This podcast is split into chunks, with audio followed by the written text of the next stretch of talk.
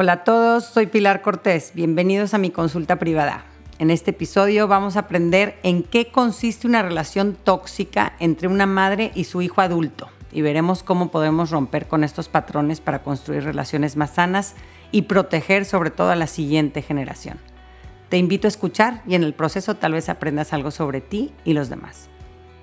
Hoy nos comparte su caso Alberto y nos cuenta lo siguiente. Hola Pilar, te escribo porque estoy en medio de una situación muy desgastante entre mi mamá y mi esposa. Mi papá murió cuando yo tenía 18 años. Desde entonces yo he sentido una responsabilidad muy fuerte de hacerme cargo de mi mamá, ya que soy el hijo mayor. Yo siempre he sido el más cercano a ella. Fui yo quien la estuve acompañando en su depresión cuando enviudó y soy hasta la fecha con el que se desahoga y al que le cuenta todas sus cosas. La relación entre mi mamá y mi esposa al principio, cuando todavía éramos novios, era muy buena. Mi mamá la adoraba y le compraba regalos y siempre le echaba flores. Yo estaba feliz de que las dos mujeres más importantes de mi vida se llevaran bien. Esto me daba mucha paz. Pero con el tiempo, a medida que la relación con mi esposa se fue haciendo más profunda, empezaron los problemas. Según mi mamá, mi esposa me absorbe todo mi tiempo, dice que soy su esclavo, que yo doy mucho más de lo que ella me da, que no cuida bien a nuestras hijas. Y, sí me ha hecho pensar que tiene algo de razón, pero me duele que me diga estas cosas y me afectan, porque noto que poco a poco he ido guardando resentimiento hacia mi esposa. La Navidad pasada la celebramos en mi casa y ahí sucedió un evento por el cual mi esposa cortó toda relación con mi mamá hasta la fecha. Antes de la cena mi esposa rezó una oración y cuando acabó, mi mamá se levantó de la mesa y se fue a llorar al baño, ofendida porque mi esposa no había mencionado a mi papá en su oración, que era un insensible y que no pensaba en mí y en ella y pues mi esposa no se quedó callada y aprovechó para decirle todo lo que traía guardado de años. En fin, una escena muy desagradable y muy triste, sobre todo porque allí estaban nuestras hijas chiquitas viéndonos pelear en una fecha tan especial como es la Navidad. Yo sigo yendo a visitar a mi mamá y a veces le llevo a mis hijas porque me preocupa que está tan sola. Muy seguido me dice que tiene ganas de quitarse la vida de lo deprimida que está porque no la vamos a ver más y me da mucho miedo que llegue a ser una tontería. Ella siempre le dio prioridad a su familia y por eso nunca fomentó muchas amistades, ni trabajó, ni tuvo hobbies. Toda su vida la dedicó a nosotros. Y por eso me duele que mis hermanos nunca la buscan ni están pendientes de ella. Sé que es una mujer difícil, pero su vida tampoco ha sido fácil y ella ha hecho mucho por nosotros. Yo le digo que ya deje el pasado en el pasado, pero ella dice que mi esposa le debe unas disculpas y que si la seguimos tratando así de mal, ya no nos va a dar el apoyo económico que nos da cada mes. La verdad, el dinero que ella nos ha dado eh, ha sido un respiro importante en estos años en los que se nos han venido gastos muy fuertes de las niñas y no quisiera perderlo. Mi esposa me dice que tengo una relación disfuncional con mi mamá, que la tengo en un pedestal, que primero va mi mamá y luego ella, pero no es así. A las dos las quiero mucho y no quiero que se tengan que escoger entre una o la otra. Todavía me reclama que por qué en Navidad yo no le dije nada a mi mamá y le permití que hiciera su berrinche y arruinara la noche. Yo le digo a mi esposa que mi mamá es así, que hay que aprender a manejarla y darle por su lado para llevar la fiesta en paz. Estoy harto de conflictos y peleas. ¿Qué me recomiendas?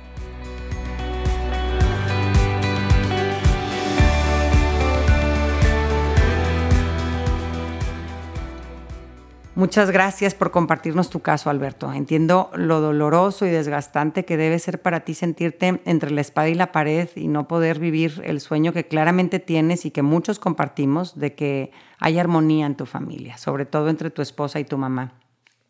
Por tu historia y seguramente por tu temperamento también, entiendo que has aprendido a adaptarte a una mamá que has percibido como frágil, incompetente, o desequilibrada, ¿no? Por todo esto que comentas de, su depresión y de cómo tú fuiste un apoyo eh, importante en esa época, ¿no? De alguna forma, este, eso ha desarrollado en ti sin duda una gran generosidad y capacidad de entrega y de empatía y te has dedicado a hacer todo lo que ha estado en tu poder para que ella esté bien. Eh, y seguramente eso fue lo que a tus 18 años percibiste como lo que había que hacer para que el pilar de la familia no se viniera abajo y los aplastara a todos.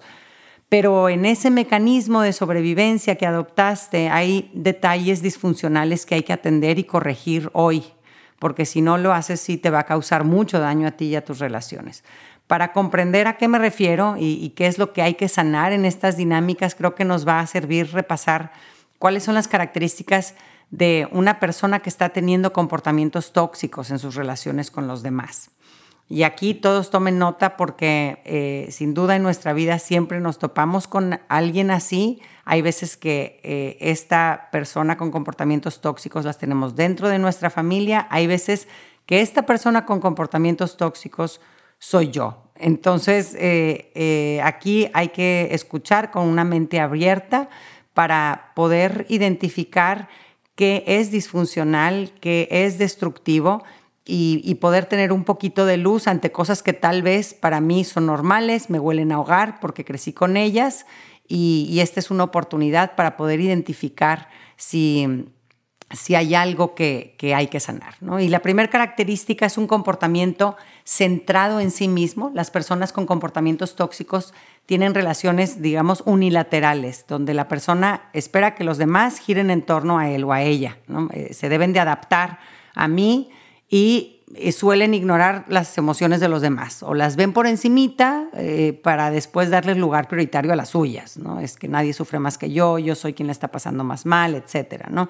Estas personas no están pendientes de los sentimientos de los demás eh, y por eso a veces humillan o, hieren sin querer, eh, nublados tal vez por su necesidad de llamar la atención o de buscar aprobación, hacen comentarios insensibles o imprudentes y lastiman eh, a, sus seres queridos. ¿no? Y si el lastimado reclama, generalmente eh, responde tachándolo de exagerado, mentiroso, en resumen, no reconociendo el estado emocional de los demás, sino solo el suyo. En este caso que, que cuentas, Alberto, tu mamá pudo haber sentido tristeza esa Navidad al dolerle la ausencia de su esposo, sin duda, pero darle ese sentimiento una importancia por encima de que sus hijos y nietos pasen una Navidad feliz y en paz es un acto de un profundo egoísmo.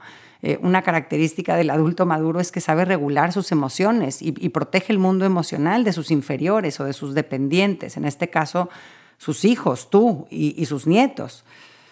Otra característica es la culpa. Cuando una persona está en un estado tóxico, busca culpar a otros por su situación, por sus fracasos, por lo que no les gusta de su vida y, al poner la responsabilidad en otros, buscan que se les rescate, que alguien de fuera venga a resolver sus problemas y a conseguirles la dicha. ¿no? Eh, ve tú y lucha mi batalla y consígueme la felicidad cuando sabemos que cada adulto es responsable de su felicidad, de sus decisiones y de cómo responde a las situaciones que va enfrentando en la vida.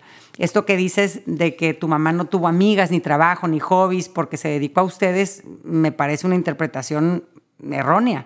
Las amigas, un trabajo o los hobbies no, no es el precio que se tiene que pagar para ser una buena mamá, al contrario y si tu mamá sí lo creyó, pues ahora que ya no tiene que preocuparse por sacar adelante a sus hijos chiquitos porque ya son adultos, pues podría construir una buena red de amistades o contribuir en apostolados que le hagan sentir útil o meterse a clases de brillo, de canasta, ¿no? A lo que voy es que no es tu responsabilidad que ella no se sienta sola o que construya una vida rica en experiencias. Hay muchas cosas que ella como adulto eh, puede hacer para construir una vida mejor, ¿no? Pero mientras crea que es tu chamba y tú le compres esa creencia, pues van a seguir dando vueltas en un círculo estéril y muy desgastante.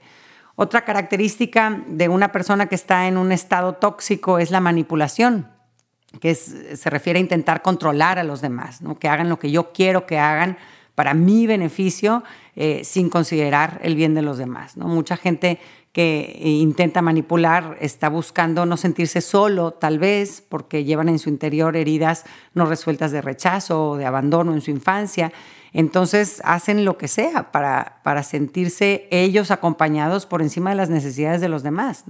Dentro de las estrategias más comunes para, para manipular está pues, el dinero, of course, eh, te pago las colegiaturas de tus hijos, pero yo también opino sobre a qué colegio los metes, o te pago tu viaje, pero si yo voy contigo, pero también eh, te hago favores, te cuido a tus hijos, pero luego me la cobro con ganas o me la paso quejándome de lo difícil que fue para mí hacerte ese favor y que soy un héroe y que me debes la vida y que harías sin mí, ¿no? Estas personas muchas veces quieren sentirse necesitadas, quieren convencerte de que las necesitas porque en su bajísima autoestima solo se les puede ocurrir que otros los busquen para usarlos. No, no se imaginan que alguien quiera estar con ellos eh, si ya no los necesitan. Entonces, por eso ven como tan importante crear dependencias en sus relaciones. Otro comportamiento social tóxico muy típico es la crítica constante eh, del que tiene enfrente o de los que están ausentes. Eh, también eh, es muchas veces como una forma de responder a una baja autoestima. ¿no? Yo hundiendo a otros siento que yo soy mejor o como una forma de comprobar que yo sé más y que hago las cosas mejor y entonces así pretendo que me valoren y me busquen y me amen por eso. ¿no? Criticar a tu esposa es un golpe muy, muy bajo por parte de tu mamá, Alberto, por donde lo veas. No se puede definir como una acción bondadosa o constructiva para ti ni para tu matrimonio. Eh, pero probablemente sea una forma en la que tu mamá busque sentirse valorada por ti, por encima de tu pareja, y eso inconscientemente la lleva a criticarla sin considerar el, el veneno que está sembrando entre ustedes. Otro comportamiento tóxico es la violencia o la agresividad física, verbal o pasiva Aquí obviamente entran pues, los golpes, los gritos, las amenazas, los insultos, pero también cosas más sutiles como apodos destructivos, echar culpas, la ley del hielo o hacerte creer que tú estás loco o inventando cosas para así maquillar la realidad y encubrir sus errores.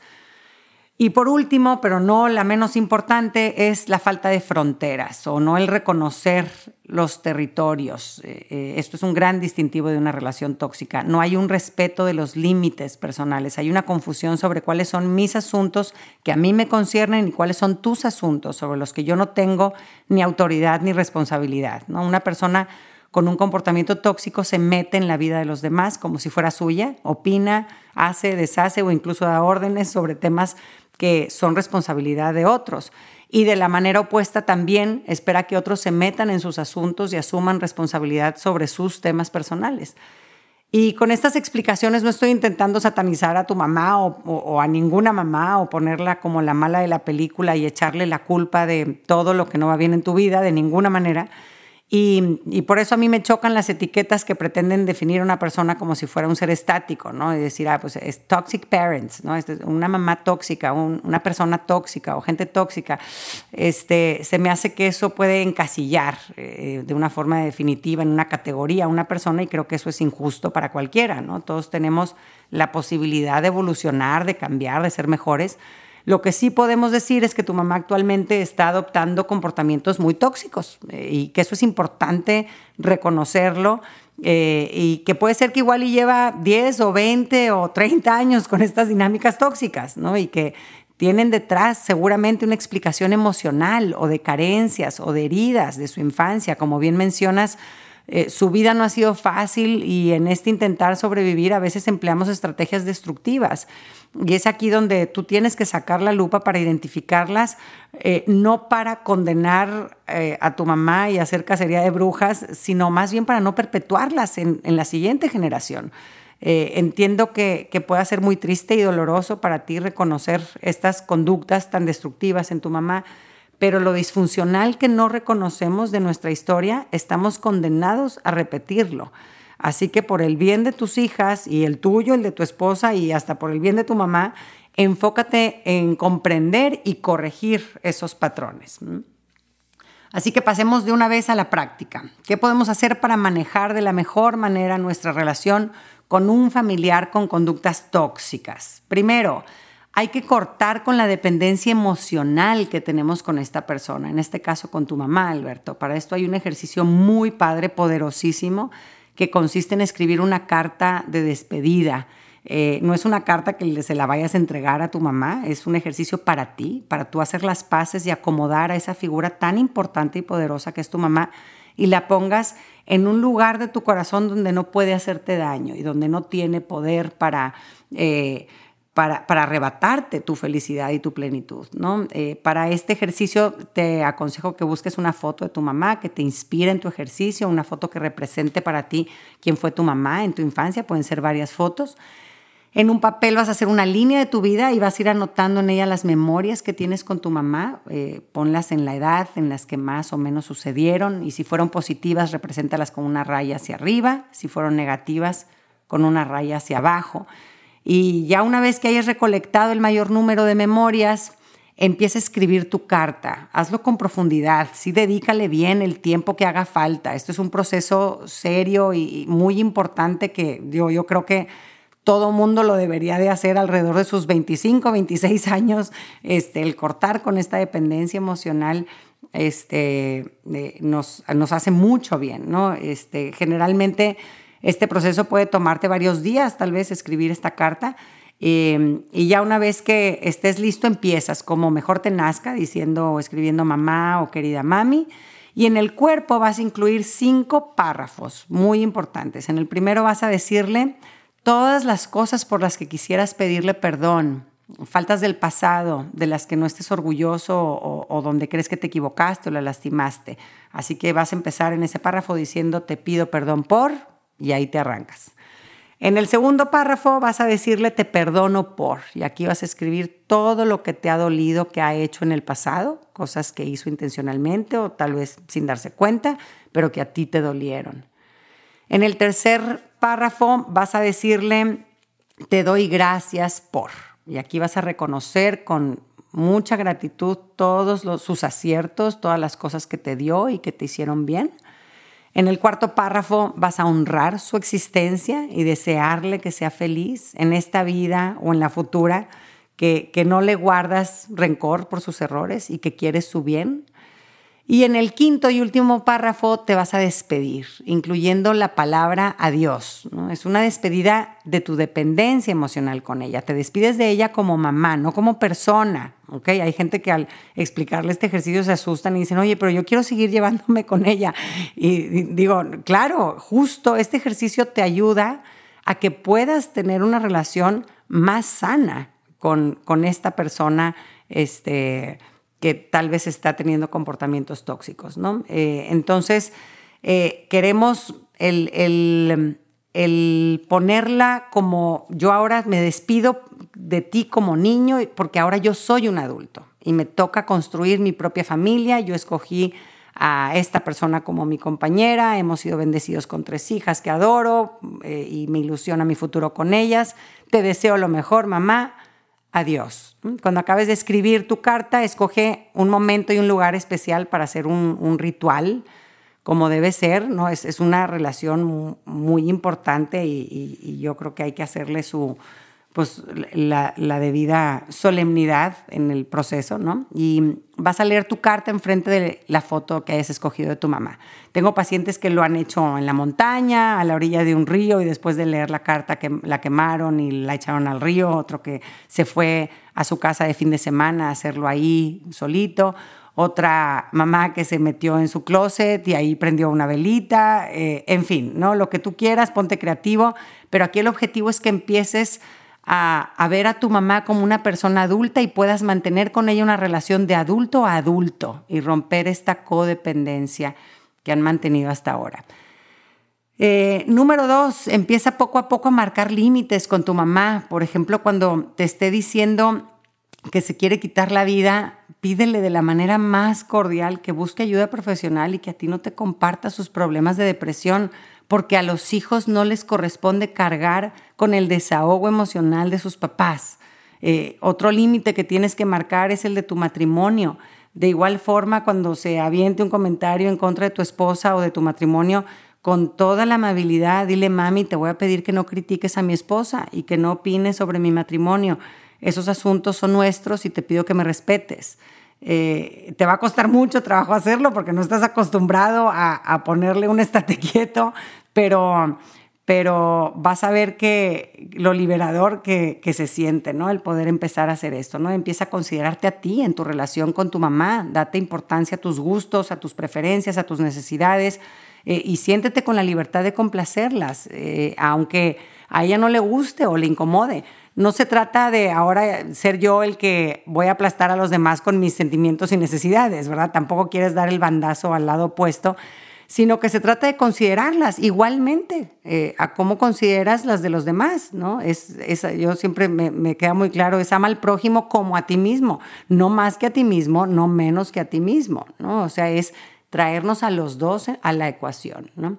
Y, entiendo que para muchos me, eh, sea difícil no intentar rescatar a, papá o a mamá de su situación actual, eh, pues porque muchas veces es a lo que estamos programados a hacer desde hace muchos años, como es tu caso, Alberto. Pero El orden sano y natural de dependencia es que mamá apoye y sostenga al hijo, no al revés.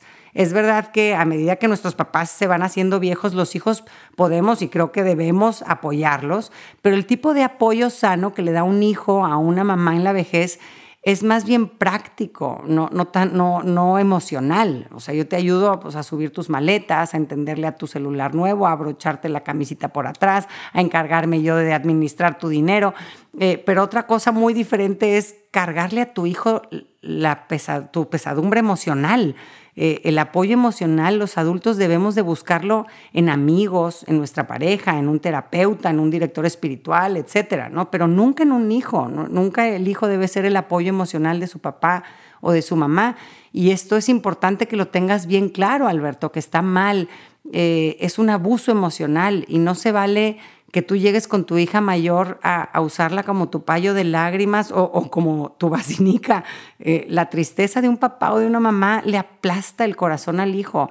Y, aquí hay de dos reacciones. Está el hijo que quiere salir a salvar a este papá o a esta mamá, eh, como ha sido tu caso, o por el contrario está el otro hijo que se siente totalmente abrumado por esta tristeza que percibe de su papá o de su mamá y decide mejor largarse muy, muy lejos, como es el caso que describes de tus hermanos. No, eh, no se vale ponerle a un hijo eh, una, carga, una carga así. Este, lo normal cuando empieces a poner límites para que te prepares es que tu mamá relinche, eh, que se enfurezca o que te reclame, como en aquella Navidad. al empezar tú a decir lo que tú quieres y a darle importancia a lo que tú necesitas, pues vas a romper el equilibrio que ha sostenido tu relación con tu mamá durante años. Pero ese equilibrio es disfuncional, no nos interesa conservarlo porque nos hace daño a los involucrados, incluida tu mamá, aunque no parezca. Pero al tú mantenerte firme, ya verás que, que sus berrinches van a ser cada vez menores eh, al ver que ya no, que ya no funcionan. Número tres, corta toda dependencia material que puedas tener con ella porque esto le da poder para someterte y, otra vez meterte en este, en este juego disfuncional. ¿no? Un paso importantísimo al convertirnos en adultos es el dejar de necesitar a nuestros papás en el sentido material y emocional. Una cosa es que mis papás me den algo sin hilos atados, pues qué padre, ¿verdad? Lo recibo y lo disfruto. Pero cuando esa ayuda, entre comillas, de alguna forma me esclaviza o me lleva a hacer cosas que no quiero hacer, entonces no vale la pena tomarla. Eh, tu libertad no tiene precio, no está a la venta, y aunque la ayuda material que te da tu mamá te permita vivir más holgado, pues más bien les va a hacer que tú y tu esposa ajusten sus gastos a lo que pueden asumir ustedes como la cabeza de familia que son. Toma su ayuda si quieres, pero ve la forma de, perderle el miedo a que te deje de ayudar. Número cuatro, renuncia de una vez a esa misión tan desgastante que, con la que has vivido y que no te corresponde de hacer feliz a tu mamá. Ni tú ni nadie pueden hacer, hacerla feliz. Eh, hazte la idea de una vez, podrás darle alegrías, ¿sí? Pero la felicidad es un estado que se alcanza por el trabajo propio, cuando decidimos ver lo bueno de nuestra vida en vez de quejarnos por lo que no tenemos, cuando decidimos agradecer, este, cuando contribuimos para el bien común, cuando cuidamos de otros, cuando construimos amistades profundas. En fin, todo esto nos acerca a una vida feliz y depende de cada quien, no, no viene de fuera o lo que otros hacen por nosotros. Entonces, identifica que, que eso es, ese es territorio de tu mamá y céntrate en construir tú una vida feliz con la que tienes con lo que tienes y, lo que vayas a darle, dáselo sin mayor expectativa, ¿no? Como quien hace una obra social desinteresadamente, eh, porque ese es el tipo de persona que quieres ser, no quieres dejar de ser generoso ni servicial, eh, definitivamente son rasgos de personalidad muy bonitos que desarrollaste también por todas estas situaciones que te tocó vivir y no los quieres perder, ¿no? Eh, pero que lo hagas adentro de una libertad, no porque sea una obligación a la que estás atado o por miedo a que se suicide incluso, ¿no? Si ella decide suicidarse, ella, eh, esta habrá sido su decisión. Eh, qué hacer con su vida es su territorio, no es tuyo. La única responsable es ella. Número cinco, haz un proceso de terapia breve. Te aconsejo que le dediques un tiempo a esto, eh, a una terapia en donde puedas reconocer tu historia y escuchar a tu niño interior que fue tan poco escuchado en su momento. Me da mucha tristeza cuando dices que tú apoyaste a tu mamá en su depresión y ni siquiera mencionas el dolor que tú sentiste por haber perdido a tu papá en tu adolescencia. Mm, analiza cómo la forma en la que te adaptaste a tu pérdida y ante una mamá en depresión también muy probablemente la has proyectado en otras relaciones, principalmente en tu matrimonio, con tus hijas. Eh, las personas o los adultos que crecieron anulándose a sí mismas para complacer o para cuidar de otros adultos, eh, generalmente tienen hijos hiperdemandantes. Eh, ¿Por qué? Porque replicamos nuestro patrón de girar en torno a otros y de hacerlos el centro del universo sin considerarnos a nosotros. Entonces esto yo creo que te va a dar mucha luz y te va a ayudar a, reconocer estos patrones y a poder irlos modificando. Y por último, número seis, respeta la decisión de tu esposa de tomar su distancia de tu mamá el tiempo que ella necesite hacerlo. Y haz tú lo mismo. Atrévete a distanciarte un tiempo si te ayuda a trabajar en tu proceso de diferenciarte y cortar esta codependencia con tu mamá. Eh, lo ideal es que poco a poco logren mantener una relación cordial, eh, donde se respeta el territorio de cada quien y vayan identificando hasta dónde pueden acercarse sin que exploten los conflictos. Muchas gracias por escucharme. Espero que este episodio te haya ayudado a identificar si existen relaciones tóxicas en tu vida o si eres tú quien está teniendo tal vez comportamientos tóxicos que te lastiman y que lastiman a otros. No pierdas más tiempo y empieza a enderezar lo que esté torcido. Un abrazo para todos.